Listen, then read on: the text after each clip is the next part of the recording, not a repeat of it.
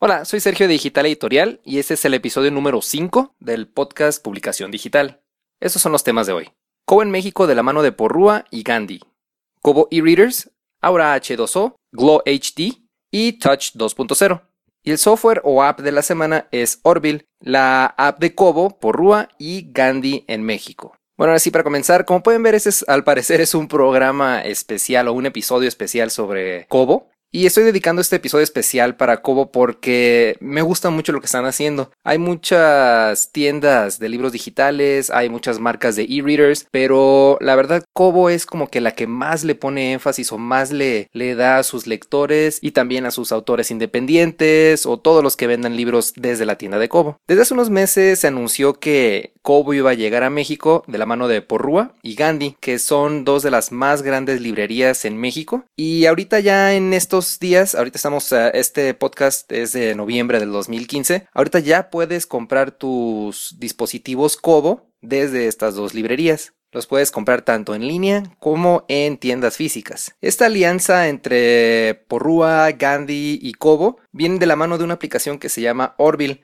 o Orbile y viene con una lista de más de 4.7 millones de ebooks para descargar y de esos 70 mil están en español. A esta app que lanzan también le sumamos tres lectores electrónicos de Kobo que es el Aura H2O, el Kobo Glow HD y el Kobo Touch 2.0. Se ve que Kobo viene con todo a México para impulsar lo que viene siendo la lectura digital. Y pasando al siguiente tema del día de hoy, son los lectores electrónicos que presenta Kobo en México, que son los más nuevos. No son dispositivos que, ya no se vendan en Estados Unidos o que estén descontinuados, sino es lo más nuevo. El primero de ellos se llama Aura H2O y como se pueden imaginar es resistente al agua, por eso su nombre H2O. Kobo tiene ya presencia en más de 20 países alrededor del mundo y se suma ya ahora a México. Esta compañía canadiense fue establecida en el 2010 y es considerada una de las mejores a nivel mundial. Eh, como les comentaba hace unos minutos, tienen una interfaz o una, eh, una comunicación tanto con el lector como con el que publica los libros que la verdad ni Amazon Kindle la tiene.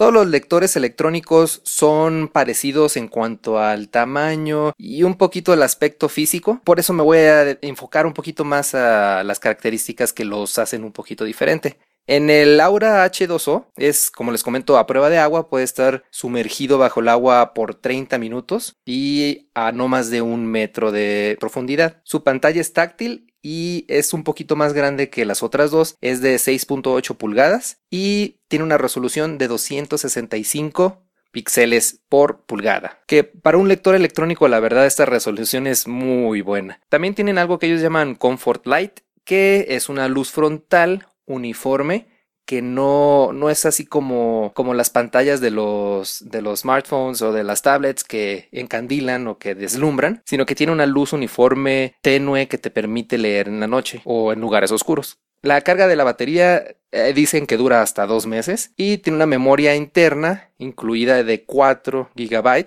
pero le podemos poner una una micro SD de 32 GB. En mi opinión, 32 GB es muchísimo, la verdad se me hace exagerado. Hay, no sé, podrías tener ahí cientos de miles de libros que la verdad no vamos a leer. A mí se me hace suficiente 4 GB y con 8 ya se me hace mucho almacenaje. El precio en México es de 3.999 pesos mexicanos, que viene siendo aproximadamente como unos 170 dólares. El segundo dispositivo del que voy a hablar es se podría decir que le sigue una gama abajo del Aura H2O y se llama Glow HD. Bueno, no es Glow, es Glow.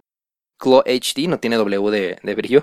Y la pantalla es igual táctil. En lugar de 6.8 pulgadas, es de 6 pulgadas y tiene mejor resolución, es de 300 píxeles por pulgada. También tiene la misma tecnología de Comfort Light para poder leer en lugares oscuros. La batería igual le dura dos meses y tiene los 4 GB de memoria interna, pero no es expandible a 32 GB. El precio es de 2.699 pesos mexicanos, que vienen siendo aproximadamente unos 150 dólares. Ahora el tercero, se podría decir que el de gama baja, se llama Kobo Touch 2.0 y tiene también una pantalla de 6 pulgadas pero esta es Paper E Ink, que es de menor resolución que las dos anteriores. Igual dicen que dura dos meses la batería. Tiene también su memoria interna de 4 GB y cuesta 1.799 pesos en México, que son aproximadamente unos 100 dólares americanos. La diferencia entre los tres, la verdad no se me hace mucho para la diferencia del precio, que uno se vaya, por ejemplo, el más económico de 1800 a 2700, que son casi unos mil pesos más, por tener eh, mejor resolución en la pantalla y por tener la luz integrada. Luego del Kobo Glow HD al Aura H2O es una diferencia de 2.699 pesos a 4.000. Son más de mil pesos de diferencia por que sea más grande por ser resistente al agua y por tener la tarjeta para expandir la memoria. Y antes de entrar a la aplicación de la semana, eh, me gustaría eh, comentarles un dato curioso que de, de, dónde viene Kobo. Se le hizo la pregunta al fundador hace ya unos años que de dónde había sacado el nombre Kobo y dice que es el reacomodo de las letras de la palabra book. Se fijan, book es B-W-K y Kobo es K-O-B-O. Nada más reacomodadas las palabras de book nos dan Kobo. Y menciono esto porque ahorita ya para entrar a la app de la semana se llama Orbile y cuando lo vi pensé que era un nombre un poco inusual, dije Orbile, como que suena mejor que hubiera sido nada más Orville o no sé, Orbiler con una R al final, no sé. Pero mientras estaba haciendo el artículo para la página de digital editorial, eh, me quedé pensando porque en el logotipo la R está al revés y vi que Orbile es el libro al revés. Es así como Sergio eh, al revés es Oigres. Igual eh, Orbile al revés es el libro o libro electrónico. Bueno, ahora hablando ya ahora sí de la, de la aplicación. Como les comento, esta aplicación sale de la alianza entre Porrúa, la librería Porrúa, la librería Gandhi y Kobo, que prácticamente es la misma aplicación de Kobo, pero como aplicado a México, se podría decir de, cierta forma, porque también tienes acceso a los 4.5 millones de libros que tiene Kobo en 8 idiomas y esta aplicación la puedes descargar para smartphones, para tablets, computadoras con, bueno, una computadora, iba a decir computadoras con iOS, pero no, bueno, computadoras, coma, y dispositivos con iOS, Android y Windows. Por ahí llegué a leer que había una, una versión para BlackBerry, pero pues ahorita ya quien tiene BlackBerry, ¿verdad? Ya es, es mínimo eso.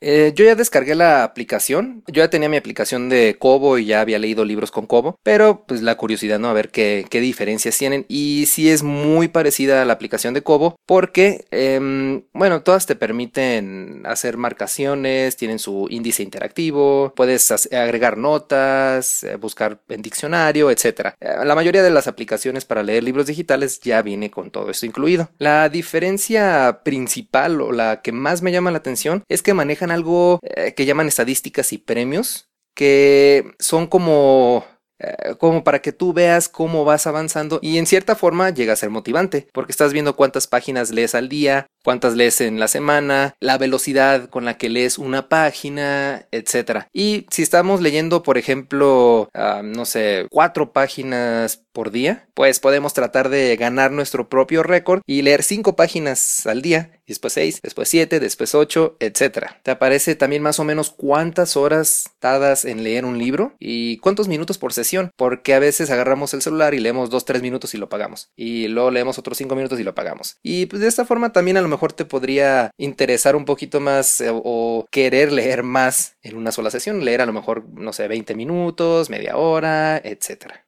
Lo de premios también es algo interesante que no he visto en ninguna otra plataforma. Te dan un premio por bajar la aplicación, nada más por, por eso ya tienes tu primer premio. Entonces ya empieza la motivación. Te dan otro premio por tomar notas. Entonces si tú haces anotaciones, remarcas, eh, remarcas el texto, te dan un premio por eso.